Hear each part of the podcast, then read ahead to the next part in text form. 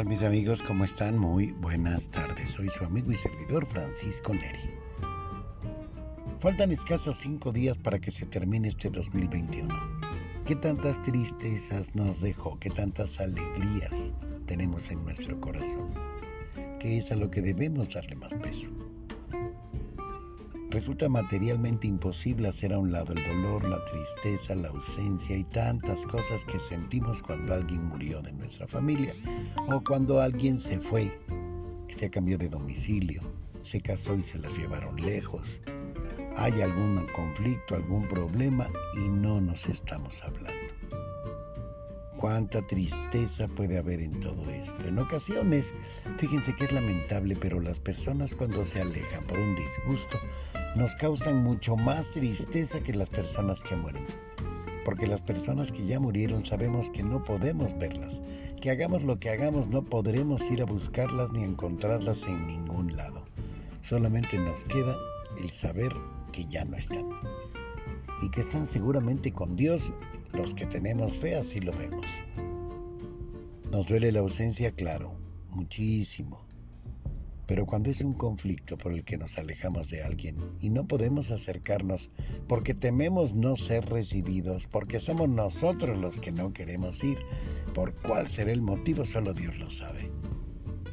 Pero entonces duele más, porque no podemos hacer nada, porque sea lo que sea que hagamos, no tendremos jamás la seguridad de que nos van a recibir, que nos van a contestar o siquiera que nos van a escuchar.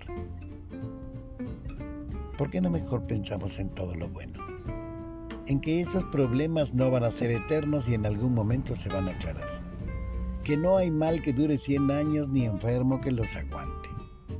Que es más el tiempo que hemos tenido de alegría que todo el que podamos pensar que tenemos de dolor que si le damos más peso a las alegrías, va a hacer que los momentos de tristeza sean más llevaderos. Porque si le damos mucho peso a todas las cosas que nos hacen enojar, entonces nos vamos a volver rencorosos y no vamos a querer volverle a hablar a esa persona jamás. Y cuando se muera nos vamos a arrepentir de no habernos acercado, de no haberle dicho, si ni estábamos tan enojados. Pensemos en el día a día, todo lo que tenemos, todo lo que perdemos, todo lo que ganamos con cada una de las cosas que hacemos. 360 días. 5 faltan. 4 y medio porque se ya lleva más de la mitad. ¿Qué vamos a hacer para el año que entra? Procurar ser mejores personas, crecer en todos los sentidos, pero sobre todo espiritualmente la economía es bueno que crezca, todos necesitamos dinero para comprar, para donar, para dar, para hacer, para comer, para vivir. Pero después de este mundo material, si algo tenemos que llevarnos es un espíritu engrandecido, un espíritu dadivoso, un espíritu lleno de amor, de fe, de esperanza. Y eso lo podemos hacer todos los días. Perdonemos al que nos ofende, para que también Dios nos perdone a nosotros y perdonémonos nosotros por todo eso que hacemos mal, por todas las veces que nos hemos equivocado, que hemos ofendido, que hemos gritoneado y después resulta que ni era para tanto. No hay que reprocharnos mucho, no hay que castigarnos diciendo nosotros tenemos la culpa, no, la culpa no existe somos responsables de alguna cosa y entonces como responsables asumimos la responsabilidad, tenemos lo que debemos de tener, pedimos que nos perdonen y seguimos adelante. La culpa no es nada con lo que se pueda vivir tranquilamente. Hagámoslo a un lado, seamos responsables de lo que nos toca y quedémonos con lo que nos toca de cada una de esas cosas que no hicimos del todo bien